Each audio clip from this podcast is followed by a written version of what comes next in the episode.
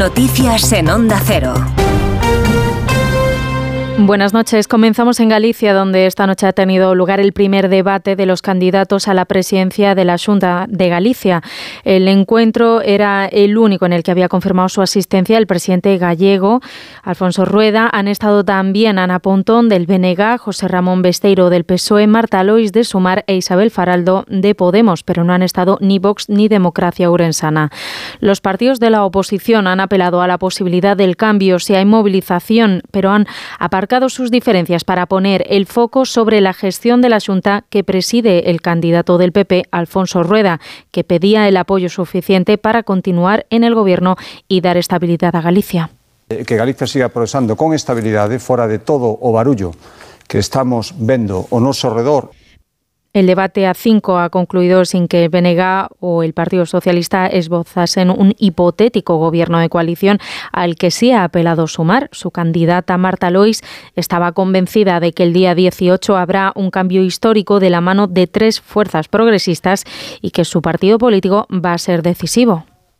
eu como candidata e dende a formación vamos a traballar durante toda esta campaña, campaña para garantizar ese goberno a tres, ese goberno do cambio. Faltan dos semanas para las elecciones gallegas y este lunes hemos conocido el sondeo que publicaba el CIS de Tezanos que deja casi sin mayoría absoluta al PP y abre la posibilidad de un gobierno de coalición de izquierdas.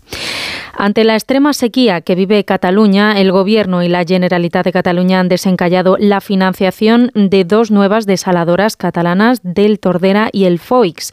Las nuevas desaladoras se van a impulsar mediante la empresa estatal Aquamed con la previsión de que estén terminadas en 2020 y 2029. También se ha acordado poder llevar agua en barcos desde la desaladora de Sagunto en Valencia hasta Barcelona a principios de verano si fuera necesario.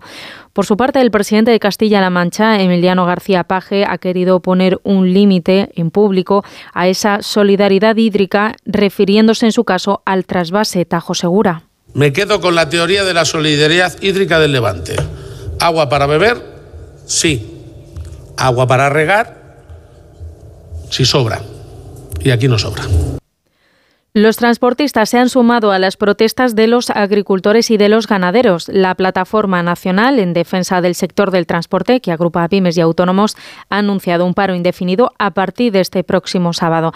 Aseguran que el objetivo es paralizar el país en una protesta parecida a la que protagonizaron en 2022. El ministro de Transportes, Óscar Puente, considera que se trata de un paro injustificado que solo se convoca por motivaciones políticas. Más detalles con Margarita Zavala. Las movilizaciones convocadas por la plataforma han tenido un seguimiento un tanto desigual, si bien es cierto que consiguieron poner en jaque a todo el transporte de nuestro país en marzo de 2022, dejando desabastecidos a muchos supermercados. En noviembre de ese mismo año, la verdad es que no tuvieron mucha repercusión. Ahora se suman a las protestas de los agricultores y el ministro les dice que su motivación es básicamente política. Cualquier paro que se convoque en el sector de transportes en este momento está absolutamente injustificado. Si alguna asociación por motivaciones que nada tienen que ver con el sector, que tienen más que ver yo creo que con la política en este momento. Quiere sumarse a las movilizaciones que están en este momento promoviendo los agricultores, es una decisión que, asumirá eh, quien, la, la tome. La Confederación Española de Transporte de Mercancías, que es la mayoritaria, no secunda la convocatoria. Dicen que es mejor seguir por la vía del diálogo más que por la confrontación. Y en la actualidad deportiva en fútbol, el Sevilla ha vencido al Rayo Vallecano 1-2 en el último partido de la vigésimo tercera jornada de la Liga de Primera División. Además, la Real Federación Española de Fútbol ha comenzado el proceso electoral con la publicación del proyecto de reglamento electoral. El 24 de mayo es la fecha propuesta para celebrar la sesión de la Asamblea donde se elegirá al nuevo presidente de la Federación, que desde la dimisión de Luis Rubiales cuenta con Pedro Rocha como presidente interino. Eso ha sido todo por ahora. Más información a las 3, a las 2 en Canarias. Síguenos por internet en ondacero.es.